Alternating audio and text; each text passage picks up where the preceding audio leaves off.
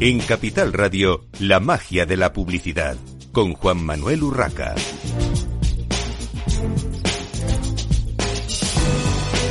Bienvenidos un viernes más a la magia de la publicidad en Capital Radio. Les habla Juan Manuel Urraca. Hoy tenemos con nosotros a Paolo Boni, CEO y fundador de Convertia. Bienvenido, Paolo. Gracias, Juan Manuel. Bueno, Convertia es una compañía, eh, por lo que he visto, de alguna manera disruptiva.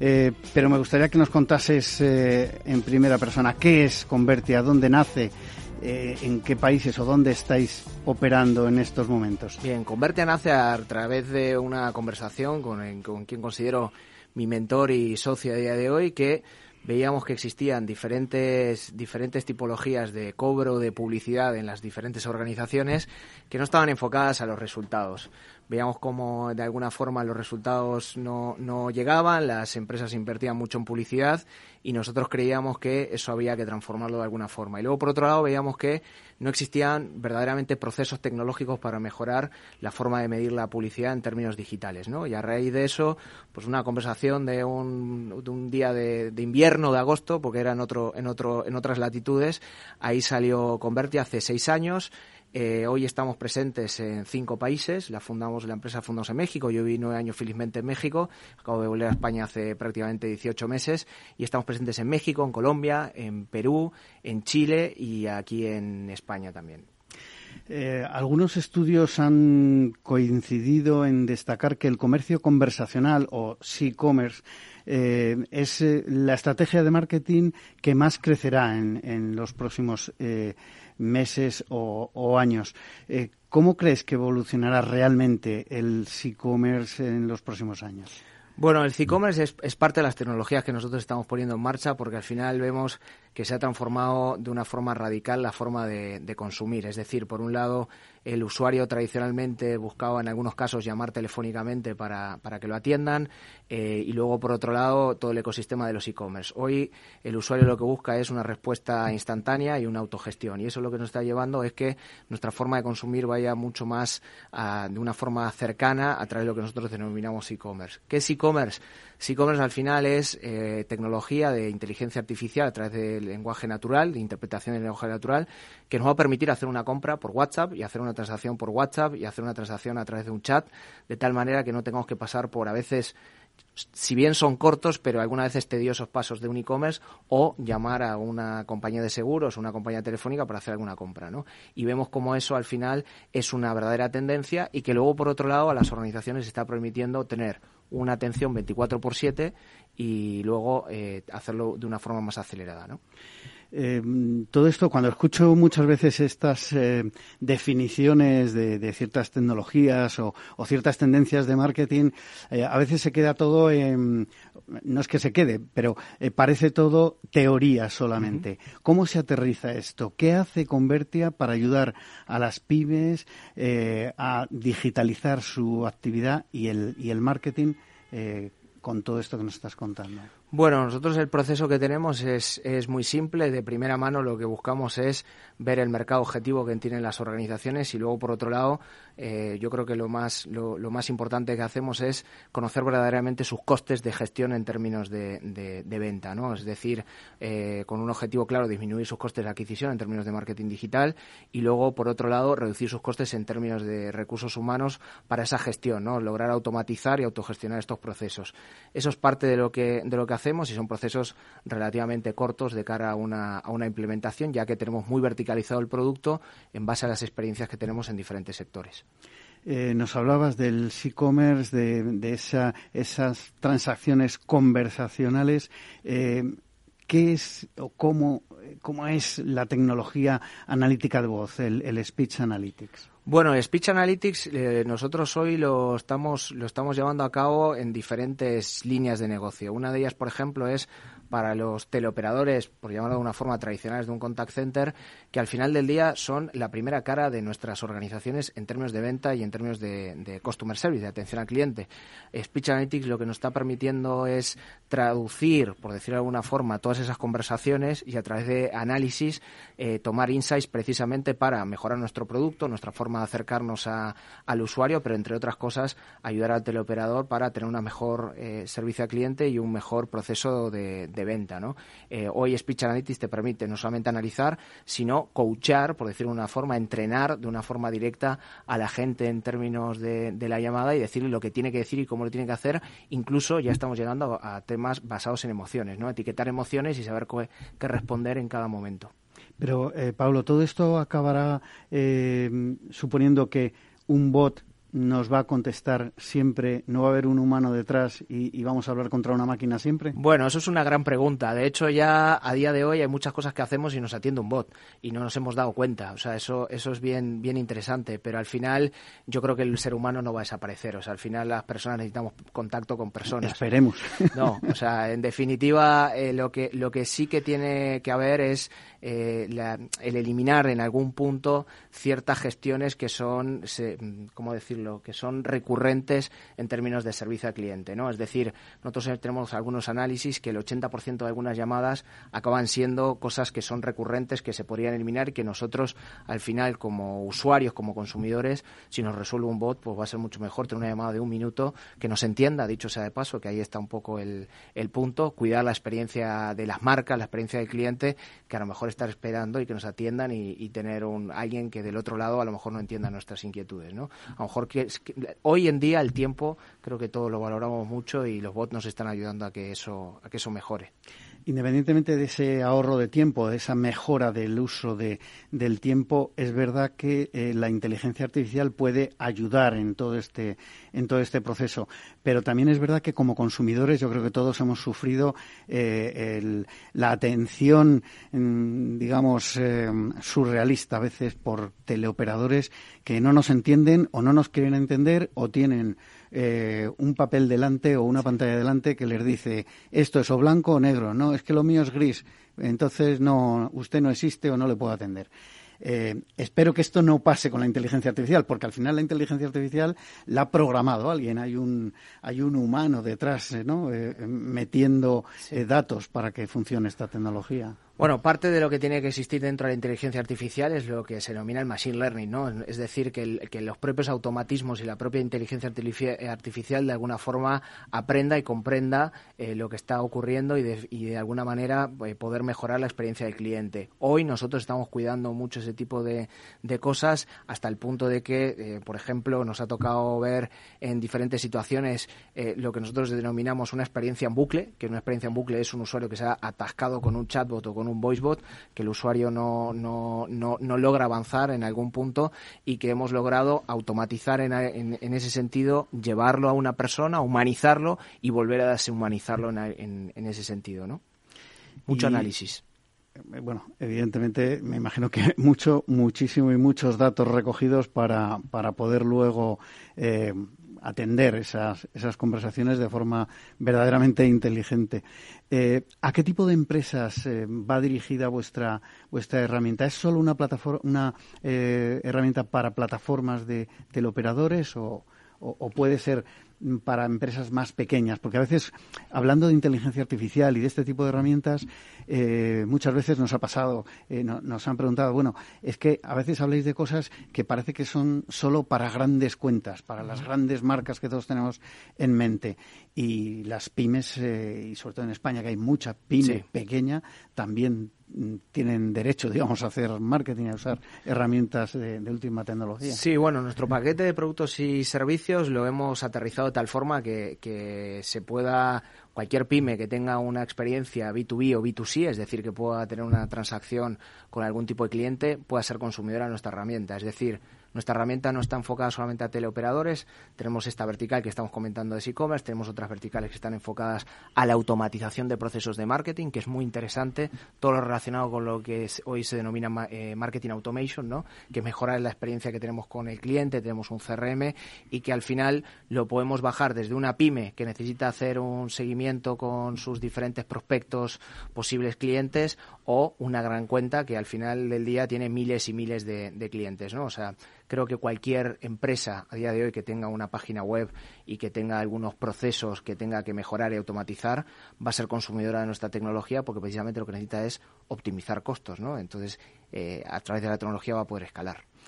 Eh, Pablo, vamos a aterrizar todo esto un poquito con algún caso práctico. Cuéntanos algún caso de éxito eh, concreto eh, que, habéis hecho para alguna bueno, empresa tenemos, en concreto. Tenemos lo que nosotros en la casa creemos que ha sido nuestro, nuestro gran caso de éxito cuando realmente vimos que, que, esta línea de negocio podía ir creciendo. Fue eh, en el año 2010, eh, perdón, en el 2019 sí, lo que es lo que sería Hacienda en España, lo que sería el SAT en, en México, nos, nos pasó un reto y básicamente lo que nos dijeron es tenemos alta, alto volumen de llamadas de gente que nos llama para preguntar si una factura es deducible, si el proceso de declaración de la renta es una fecha u otra, y os tenían grandes picos de llamadas que necesitaban automatizarlos de cierta forma. Lo que logramos nosotros con el SAT, con Hacienda en México, fue reducir el 70% de sus interacciones a través de llamadas y trasladarlas a texto con inteligencia artificial que permitiera automatizar ese proceso de eh, los diferentes fiscalistas y abogados que les estaban atendiendo telefónicamente. Eso fue uno de los, de los más importantes y mayores que, tenemos. O tenemos otro actualmente en, en, Chile, donde estamos trabajando directamente con clientes para informarles de sus vencimientos de la factura eh, de una manera muy amable, muy simpática, anticipando cualquier tipo de problemática que pueda tener a través de un bot que reconoce si está hablando contigo, te dice tu DNI y tienes una experiencia muy corta eh, que te puede probar, anticipar cualquier tipo de Eh, una pregunta. Estamos en la magia de la publicidad. En, eh, este programa hablamos siempre de marketing y publicidad y siempre pregunto a las empresas que vienen cómo promocionan su propia marca, sus propios productos. ¿Qué estáis haciendo vosotros para promocionar? Bueno, nosotros desde luego lo que estamos lo que estamos enfocándonos es ir directamente a hablar desde la experiencia y, bajarla en resultados, ¿no? Es decir, estamos haciendo diferentes posicionamientos a través de, diferentes medios, eh, estamos a día de hoy haciendo una estrategia de marketing precisamente de captación de leads importante, pero sobre todo eh, ampliar eh, nuestro nuestro público y estamos muy enfocados en lograr, bueno, tenemos varios partnerships a través de Google, Facebook y demás, donde estamos llegando a público dirigido dirigido a, nuestro tipo de consumidor con diferentes eventos o diferentes acercamientos de, ese tipo. Creemos que nuestro sector, el B2B y, más especializado en tecnología, tiene que tener un acercamiento eh, diferente a lo que podría ser una búsqueda tradicional en, Google. Entonces tenemos que ir un poco más construyendo contenido y hablarlo un poquito más a nuestros usuarios de la problemática para que la puedan resolver a través de nuestras soluciones. Estabas comentando, Pablo, eh, los acuerdos que tenéis con algunas eh, grandes compañías eh, tecnológicas en este caso. Em, cuando os dirigís a un cliente, ¿normalmente os dirigís mm, vosotros directamente o estáis trabajando también con los grandes grupos de agencias de medios, sobre todo, que ahora se están convirtiendo pues eh, otra vez en ese 360 del que se hablaba antes, ofreciendo todo tipo de servicios, no solo como eh, agencias de, compra de medios, sino eh, pues tecnológicas, con marketing digital, con la parte de mm, agencia de publicidad creativa, etcétera, etcétera. Bueno, nosotros eh, la verdad que estamos abiertos a todos. Somos una compañía muy dinámica, muy ágil, nos definimos como muy comerciales y francamente buscamos encontrar cualquier tipo de acuerdo y solución para, para lograr exponenciar eh, lo, que son nuestros resultados. Creemos que lo que nosotros hacemos eh, tiene un nicho que todavía tiene ciertas dificultades para lograr crecer, ¿no? Es un nicho donde tiene costes de adquisición en términos de marketing digital altos y necesitan reducirlos, donde tiene mucha gente con procesos arcaicos y necesitan automatizarlos y sobre todo buscando mejores experiencias en términos de servicio al cliente, ¿no? Entonces la realidad es que estamos buscamos clientes directamente, pero pero tenemos algunos acuerdos también que nos están permitiendo llegar a, a las diferentes empresas con, comunicaciones eh, a través de partnership, por decirlo de una forma, ¿no? Y tenéis mucha competencia en España? Porque digamos que en lo vuestro específicamente tampoco he encontrado, eh, digamos, muchas empresas que, que, sean por lo menos parecidas. Sí, bueno, yo viví nueve años en México, tengo una conexión muy fuerte con Latinoamérica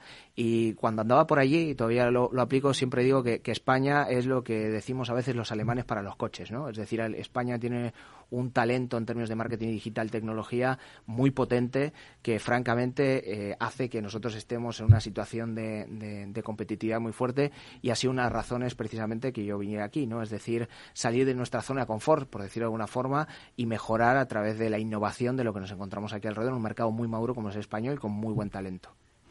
Eh, según Convertia, eh, Paolo, eh, ¿Cuáles son las cinco claves para que una empresa progrese en sus acciones de, marketing y ventas? Bueno, para nosotros lo que son las cinco claves, por un lado, es la automatización de procesos, la mejora eh, definitivamente en lo que es la, automatización en procesos de, marketing. Eh, la tercera, la analítica eh, relacionada a mejorar lo que son la, comunicación con, los clientes a través de, la automatización de, texto. Y como bien veníamos hablando, lo que es e-commerce, ¿no? Es decir, la venta a través de, redes sociales, chat, WhatsApp y demás de una forma automatizada, ¿no? Bueno, pues eh, Pablo, muchísimas gracias por estar hoy aquí con nosotros en la magia de la publicidad en Capital Radio. Eh, espero que dentro de unos meses, eh, bueno, pues aceptes una nueva invitación y nos cuentes eh, nuevos casos eh, concretos en, en España, que seguro que será bueno escucharte y conocer cómo evoluciona ese e-commerce, ese comercio conversacional en nuestro país y, por supuesto, con, con vuestra ayuda y vuestro conocimiento y, y, experiencia. Muchísimas gracias por estar hoy aquí con nosotros. Y nosotros continuamos en esta mañana de viernes con eh, Mario Herraiz, cofundador de Nozama. Bienvenido, eh, Mario.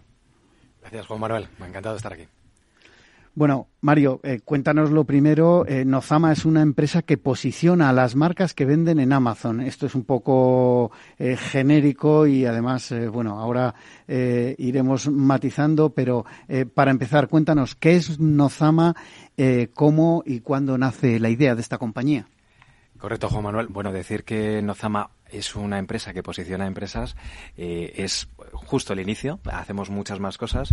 Nozama es una idea, eh, una idea que nace ya hace 11 años, fruto de, bueno, cierta experiencia que yo tuve trabajando en Amazon, me permitió ver eh, pues hace 11 años el mercado de Amazon en Estados Unidos era un mercado ya bastante maduro, no tanto como, en Europa, pero gracias a poder trabajar en Amazon, pues me permitió ver la, la magnitud que tiene un canal como es el canal Amazon.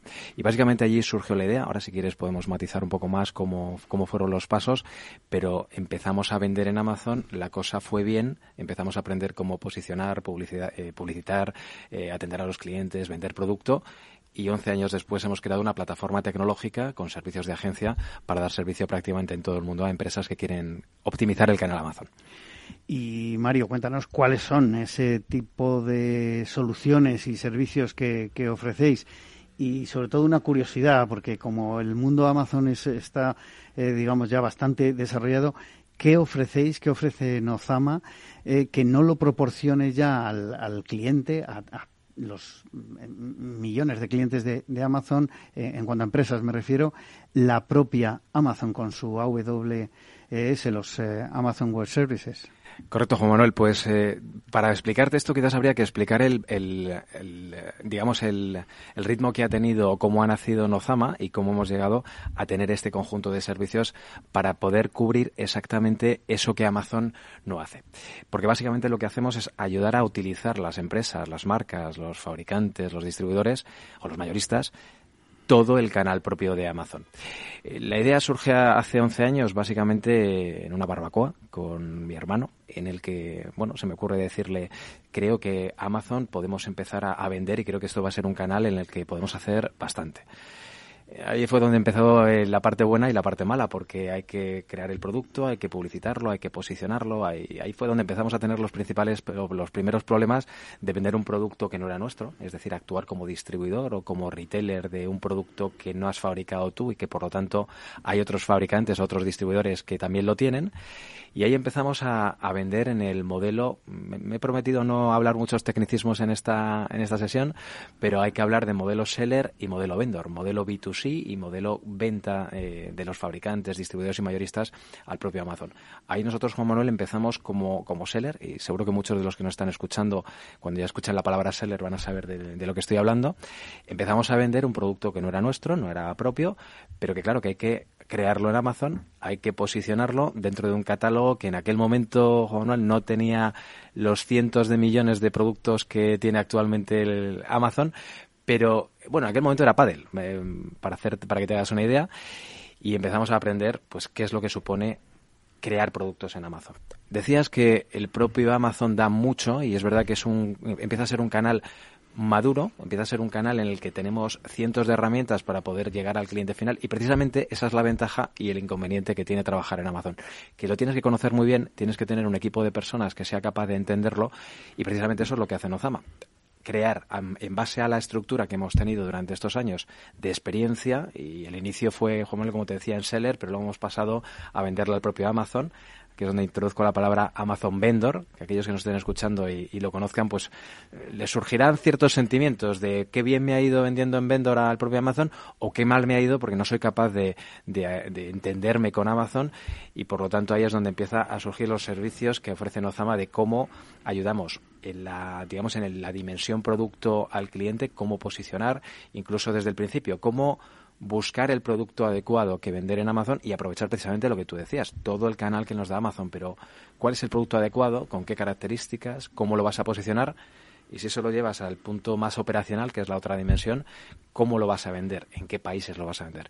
Toda esa cadena de servicios es la que hemos desarrollado en base a una metodología. Hemos paquetizado esa metodología de 11 años de experiencia vendiendo en Amazon hemos creado una plataforma tecnológica que reúne muchas de las buenas prácticas, de los modelos de lo que sabemos que funciona y no funciona en Amazon. Y además hemos creado una empresa ya casi 300 profesionales dedicados solamente a, Amazon. Y bueno, si coges Nozama y le das la vuelta, pues ya te da unas pistas de cómo nos hemos enfocado al 100% en, en Amazon. Y básicamente y de forma resumida, eso es Nozama, una plataforma tecnológica con un conjunto de profesionales y un conjunto de metodologías y buenas prácticas para ayudar a fabricantes, distribuidores y mayoristas a que optimicen la venta en el canal Amazon. Eh, bueno, comentabas eh, lo de los eh, seller y, y, vendors. La verdad es que Amazon, como consumidores, a todos nos viene de maravilla. quien más, quien menos ha adquirido algún producto o servicio a través de, Amazon. Otra cosa es lo que te cuentan los fabricantes, los retailers o los distribuidores o, importadores de productos, en el caso de España, que fabricamos menos cosas, por ejemplo, tecnológicas que, y que luego se revende aquí. Eh, cada uno te cuenta su, su historia, quizá en parte por mm, quizá desconocimiento, quizá la problemática de eh, incorporar, eh, digamos, con la máxima eficiencia su venta de productos a, una plataforma tan, tan extensa también y con tanta competencia dentro de la propia plataforma como es como es Amazon. te preguntaría muy muy rápido antes de irnos al corte publicitario ¿Qué valor diferencial ofrece vuestros servicios respecto a la competencia? Porque tenéis competencia. Vosotros tenéis bastante competencia. Bueno, realmente nosotros empezamos a, crear estos servicios. El, valor diferencial es 11 años de experiencia haciendo, haciendo lo que luego eh, replicamos en el modelo de nuestros clientes. Bueno, pues vamos a hacer una pequeña pausa para la publicidad en la magia de la publicidad en Capital Radio y enseguida continuamos.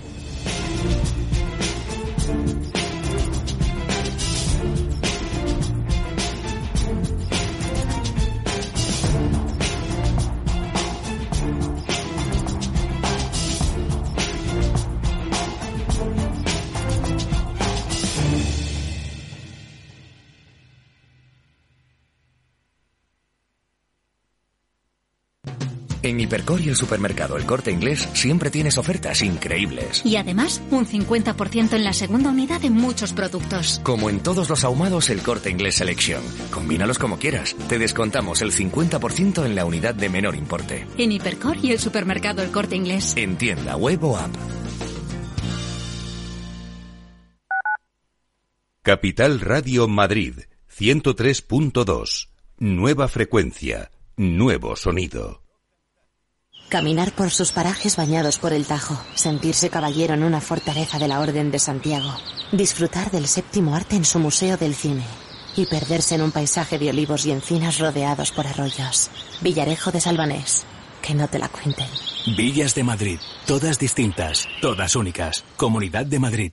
Gráficas Naciones. Más de 50 años de experiencia en el sector de las artes gráficas. Apostamos por la última tecnología tanto en impresión offset como en digital y gran formato. Realizamos todo tipo de impresión. Tarjetas de visita, folletos, libros, vinilos, decoración y montaje de stands. Más información en el 91 629 2145 o en gráficasnaciones.es. Para personas inquietas, Capital Radio.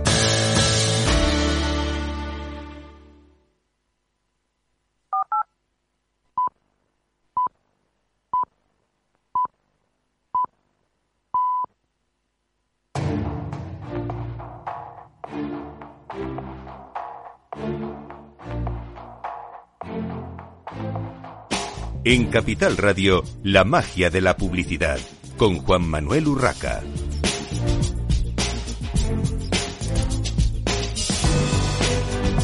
Continuamos en esta mañana de viernes en la magia de la publicidad en Capital Radio con Mario Raiz, cofundador de Nozama, que nos comentaba, bueno, qué es Nozama y cómo son sus soluciones para eh, los que venden en Amazon, para ayudar a, que se posicionen mejor y a que puedan vender mejor. Y estábamos hablando de, de la competencia, Mario.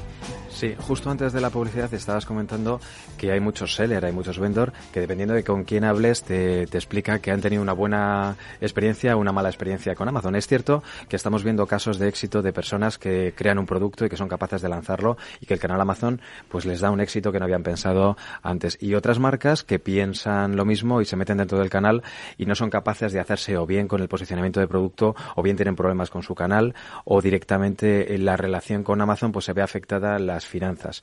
Por eso, cuando hablábamos de cuáles son los servicios diferenciadores de Nozama, eh, creo que precisamente son todo tener una cadena de valor que nos permite ayudar a los clientes a posicionar desde el inicio, a establecer cuál es el producto adecuado que se puede vender en Amazon, cómo debe de ser ese producto, cómo debe de ser la publicidad, el posicionamiento, el marketing, la atención al cliente, pero también toda la parte de operaciones de cómo tienes que entenderte con el propio Amazon para que esas historias negativas que todos seguros estamos escuchando y sobre todo en la parte de vendor, pues no te salten piquen o seas capaz de hacerte o entender con una plataforma tan grande como es el propio Amazon. hay, hay un punto bastante controvertido que es cómo de difícil es tratar con Amazon cuando tú eres su, digamos, o Amazon se convierte en tu cliente porque vendes en modo vendor. Justo esa es la experiencia que nos hace diferenciadores y donde hemos creado una metodología después de trabajar prácticamente 11 años como vendor y como seller de Amazon que nos permite crear la metodología y saber cuáles son los trucos y cuáles son las buenas prácticas para que el canal sea sano. Y eh, de alguna manera vosotros eh, estáis ayudando desde la parte más tecnológica a las empresas que están eh, vendiendo en o para Amazon. ¿Qué tipo de equipo humano tenéis? Se habla últimamente muchísimo del talento, del talento digital y del marketing, talento en marketing digital que tenemos en, en España. ¿En qué se basa en cuanto a ese talento humano vuestra empresa? Pues Juan Manuel, has tocado un punto muy, muy importante porque cuando empezamos esta aventura profesional, el conocimiento de cómo se tenía que trabajar la dimensión producto dentro de Amazon por profesionales en cuanto al posicionamiento, a la publicidad, pues era prácticamente nulo y lo hemos tenido que ir aprendiendo eh, poco a poco. Y cuando hablamos desde el punto de vista de operaciones, de cómo se tiene que tratar a los clientes finales, cómo tiene que ser la cadena logística, la cadena de provisión de producto, o directamente cuando tratamos en un entorno completamente multinacional como es venderle a Amazon en todas las plataformas plataformas europeas, americanas, pues necesitas tener otra dimensión que es la parte operacional. Y te estoy contando todas esas dimensiones porque eso es lo que precisamente necesitas cuando vas a vender en Amazon. Hablamos de una parte tecnológica y ha sido para nosotros una necesidad. Cuando empezamos a, tener profesionales que sabían cómo publicar, posicionar producto y a profesionales que sabían cómo entenderse eh, con el área logística de Amazon, por ejemplo, nos dimos cuenta que todo eso se tenía que ver reflejado en una metodología de trabajo y esa metodología de trabajo se tenía que ver reflejada en una herramienta tecnológica.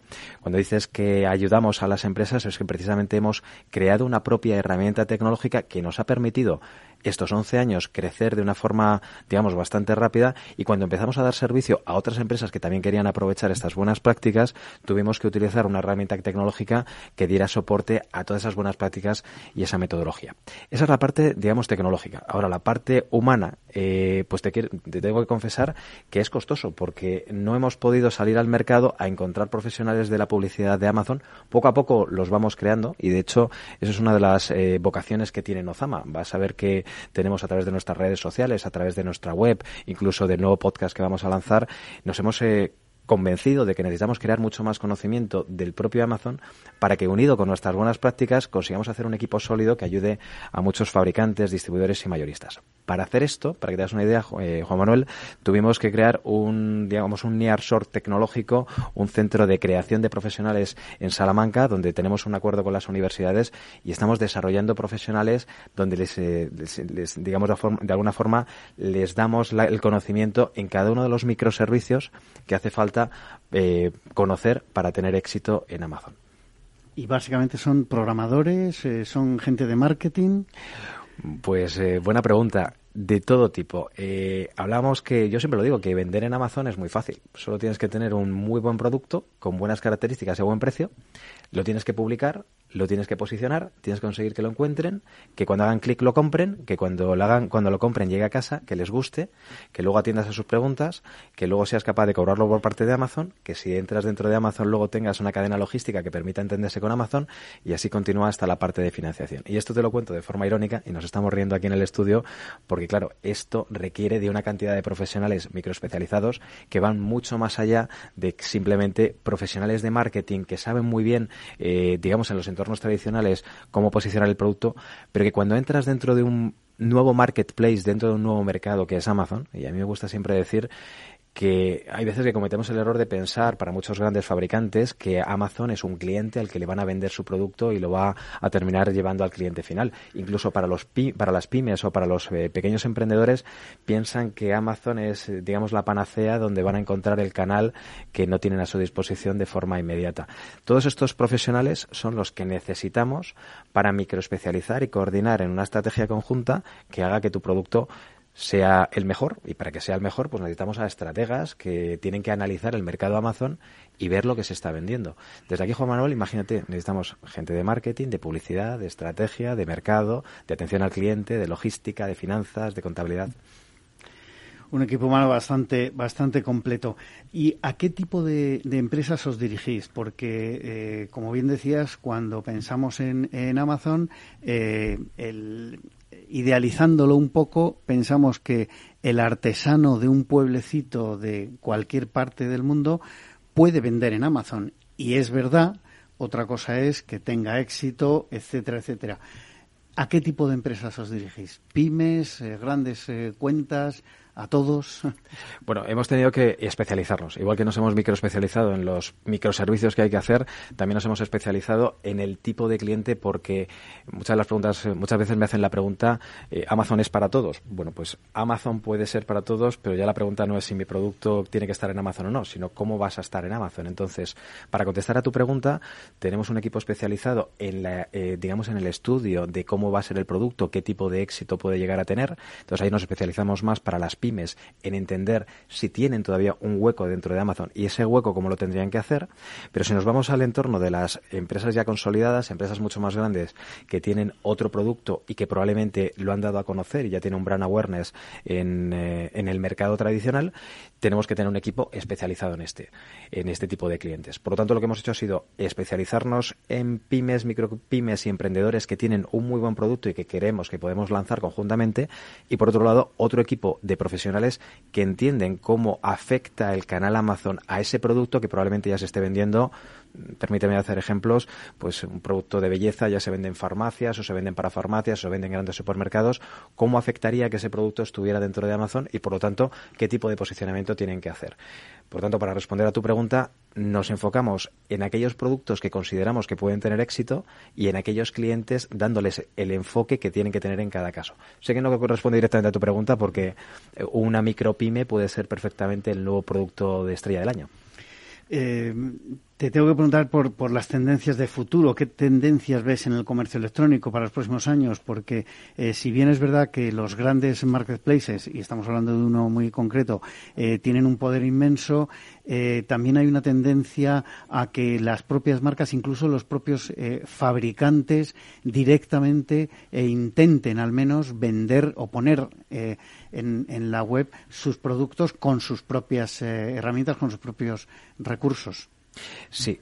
Para contestar a tu pregunta, eh, veo dos tendencias diferenciadas en cómo es el modelo o el patrón de compra que tiene ahora eh, eh, actualmente los consumidores y es un patrón de compra que se ha visto acelerado por la pandemia, es decir, que hemos visto crecimientos enormes durante esos años de pandemia y ahora una estabilización y digamos una quizás una ligera caída de mercado, eso desde un punto de vista de patrón de compra o patrón de cómo están los clientes comprando y desde el punto de vista empresarial lo ha, resumido perfectamente. Tenemos a los grandes fabricantes que todavía están evaluando si el canal de llegada al cliente final va a ser un canal propio y están intentando que sea así, reduciendo incluso distribuidores, mayoristas en cada uno de los países.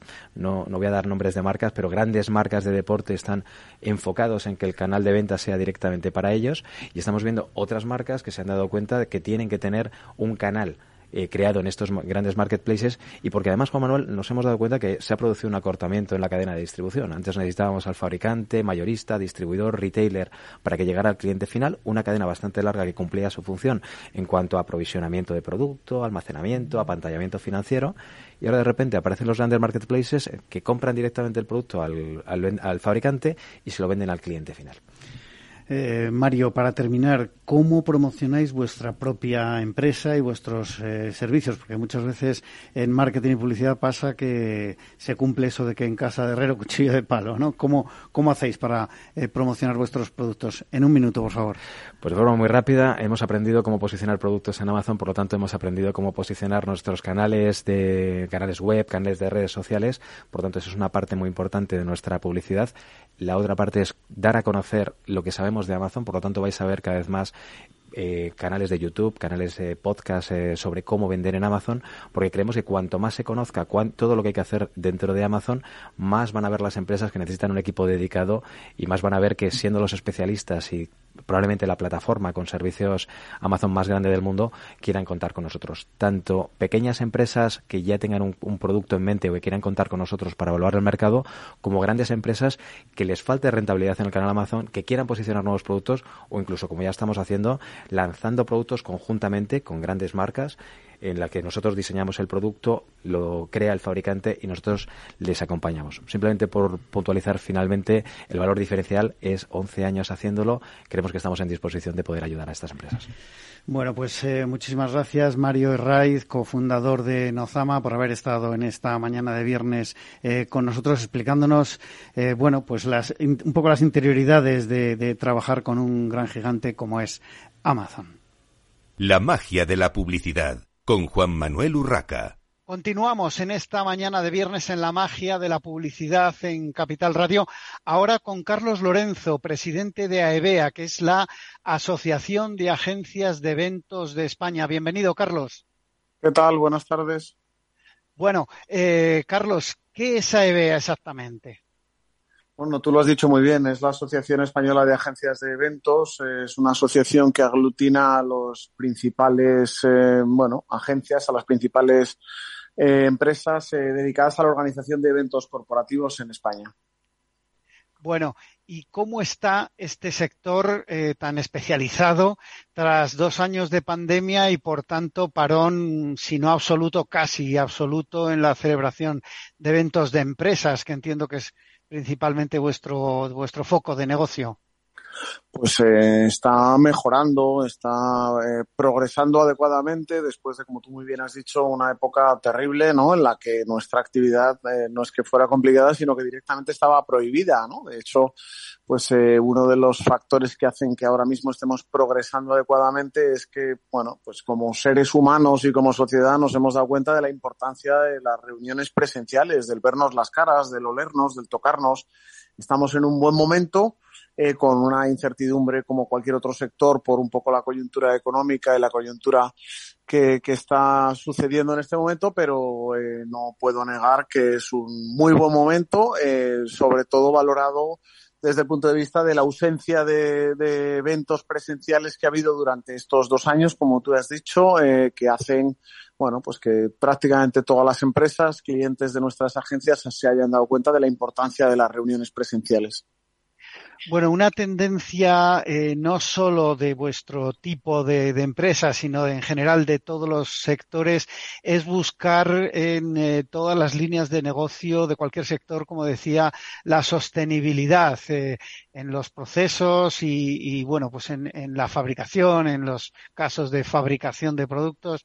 Eh, ¿Cómo afecta la sostenibilidad al sector de los eventos, eh, Carlos?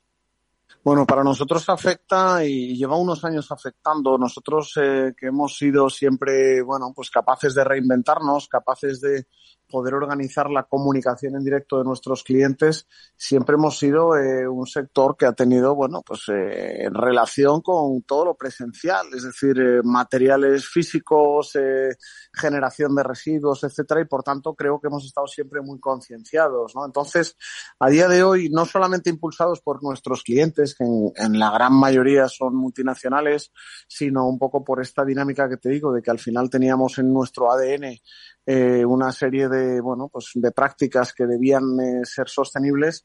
Para nosotros eh, hemos llegado a la conclusión de que un, buen plan estratégico de organización de eventos eh, debe tener un enfoque sostenible y que se debe plantear siempre desde una visión integral que que aúne criterios de ESG, ¿no? Para nosotros el, futuro de la industria que ya es presente es uno de los parámetros que incluimos siempre en nuestros eventos, ¿no?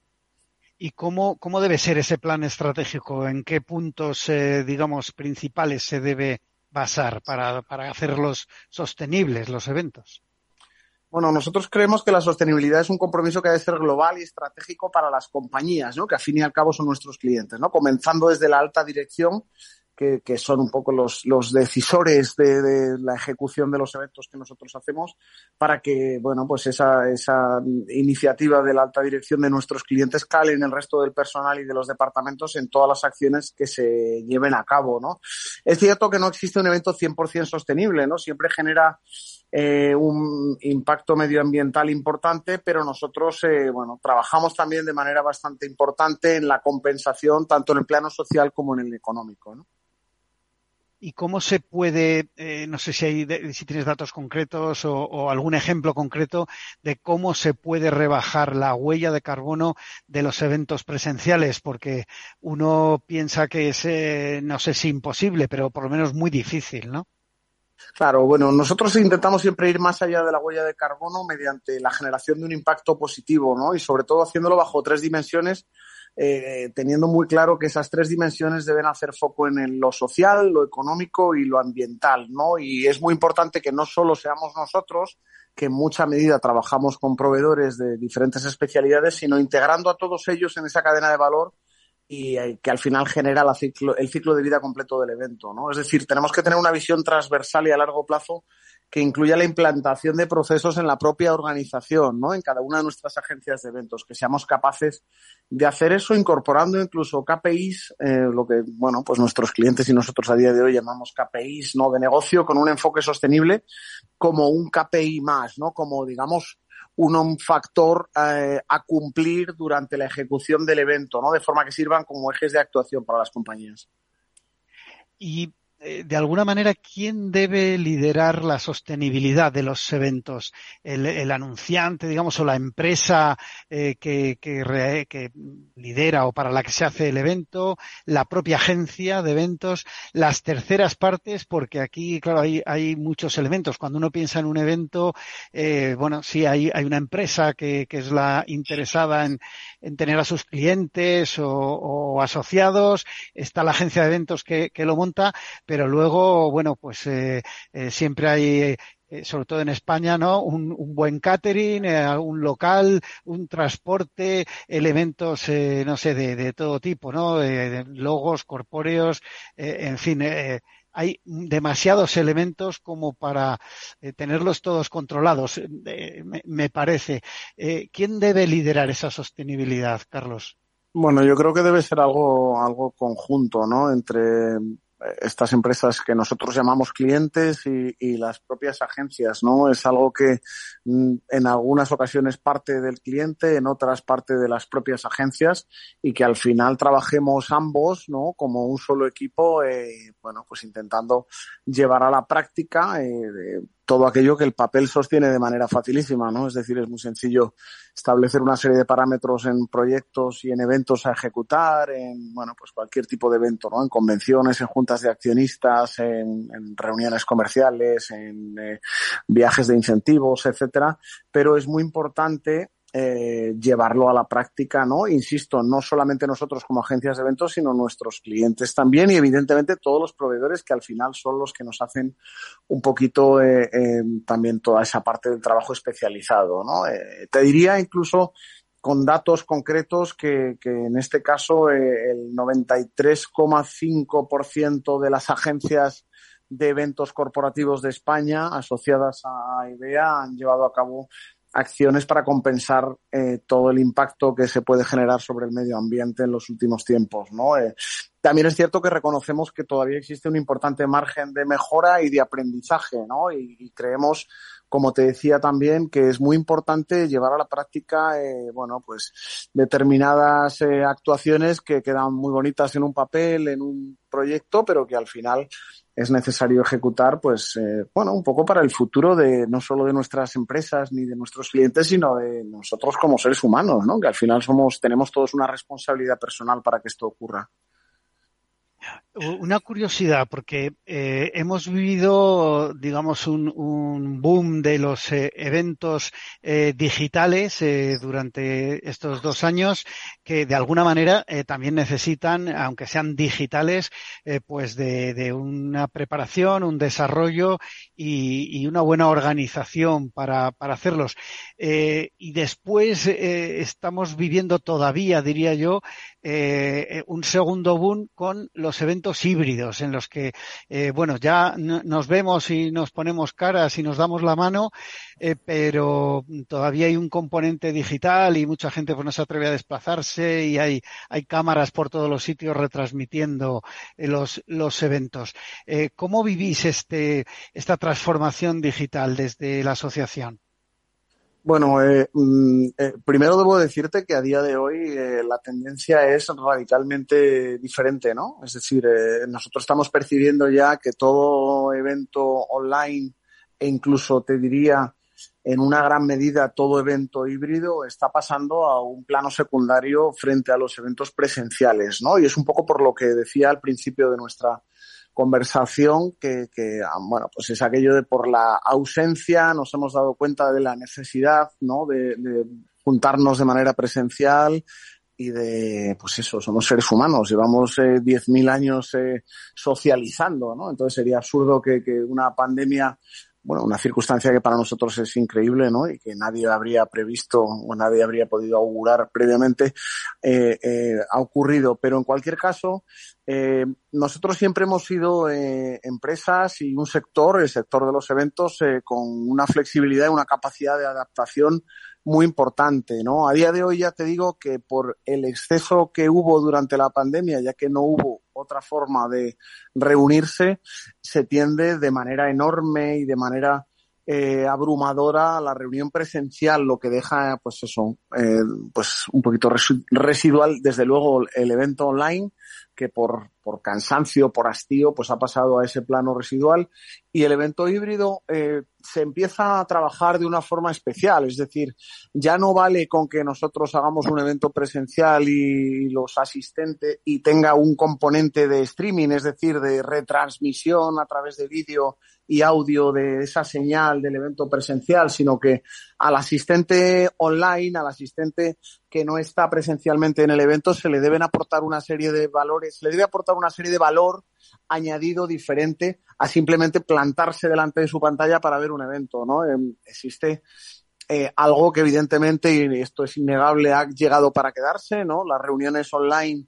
para temas sencillos van a quedar con nosotros para siempre, ¿no? Y para eso hay un montón de plataformas, entre otras las que, las que utilizamos habitualmente, tipo Teams, Zoom y muchísimas más plataformas adaptadas y personalizables, pero de alguna forma el cliente, el, el bueno, no sé si es, es un televidente, no sé muy bien cómo definir, ¿no? Esta persona que asiste virtualmente o vía online a los eventos, lo que reclama es que tenga un valor añadido que no se limite exclusivamente a poder ser, eh, bueno, pues a ver y escuchar esa imagen, ¿no? Entonces nosotros ahora mismo eh, esto combinándolo con la ya incipiente, o sea, con la ya la necesidad que ya ocurría previamente a la pandemia de, de reuniones presenciales frente a la virtualidad, porque no, no debemos olvidar que previo a la pandemia, pues eh, eh, nuestra vida digital era muy importante. Ya no hablo de Teams, ni Zoom, ni plataformas de este estilo, sino de WhatsApp, de llamadas, de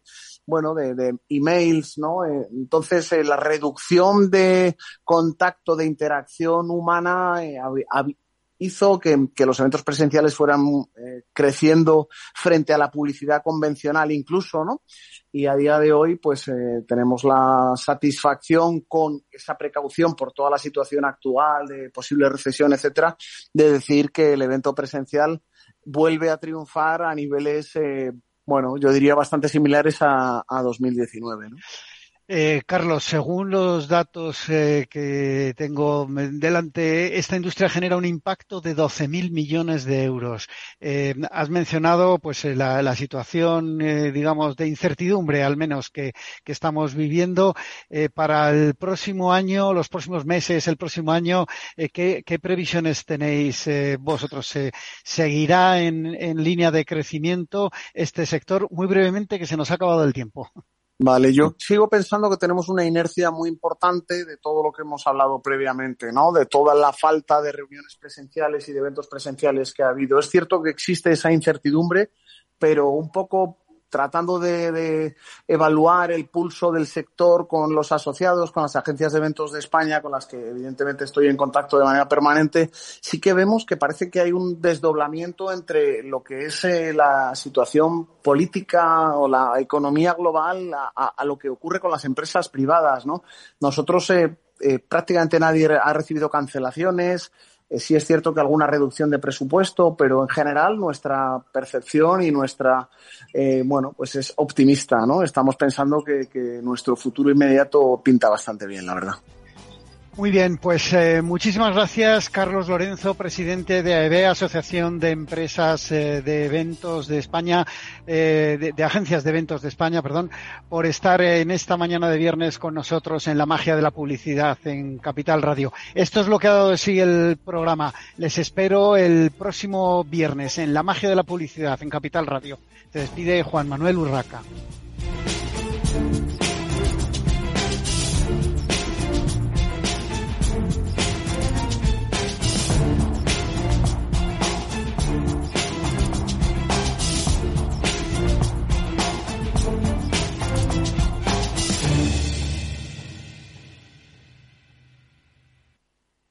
¿Sabes cuál es el mejor dial para escuchar Capital Radio?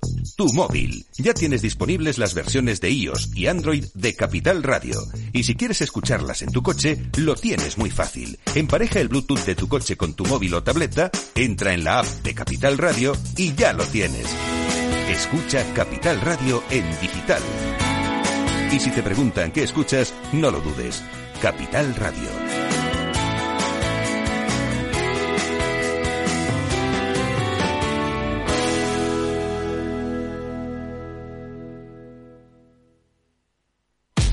Después de la tormenta, viene otra. El cambio climático lo ha cambiado todo y los riesgos son más y más imprevistos, como el pedrisco, el viento o las lluvias. Por eso necesitas un buen seguro agrario que garantice tu tranquilidad. Y ahora es el momento de contratar tu seguro de cítricos. Agroseguro. Trabaja sobre seguro. Capital Radio Madrid 103.2. Nueva frecuencia. Nuevo sonido. Disfruta de la mejor cocina gallega en Montes de Galicia. Todo un clásico moderno en el barrio de Salamanca. Disfruta de la variada dieta atlántica, de las mejores carnes y pescados tratados con respeto y transparencia y regados con una de las mejores bodegas de la zona. En grupo, en familia o en pareja, Montes de Galicia te ofrece el espacio perfecto en cada ocasión. Los viernes en Capital Radio te proponemos descubrir y comprender las estrategias de empresas con éxito que servirán de inspiración y ejemplo para la tuya. Escucha Metaempresas, un programa presentado por Andrés Arenas con la presencia y los consejos de expertos en distintas áreas y profesores de reconocida trayectoria. Todos los viernes a las siete y media de la tarde, Metaempresas, Capital Radio. Esto te estás perdiendo si no escuchas a Rocío Arbiza en Mercado Abierto. Mario Waits, profesor de ESIC y ex consejero del Fondo Monetario Internacional. Llueve sobre mojado, porque antes del conflicto ya el tema de la política monetaria venía muy expansiva, lo que llamamos nosotros la fiesta party pachanga en el Banco Mundial, emitir mucho dinero, y ya llevamos mucho tiempo, con lo cual veníamos con una inflación altísima antes del conflicto. Imagínense que a partir de ahora, con la subida de la energía, yo siempre explico a mis alumnos que si hay algo que afecta muchísimo la inflación es el petróleo, ¿no? Porque afecta al transporte y afecta a todos los derivados, ¿no? Fertilizantes, plásticos, pintura. O sea que si sube el precio del pollo no pasa nada, pero si sube el precio del petróleo sí. Mercado Abierto con Rocío Arbiza.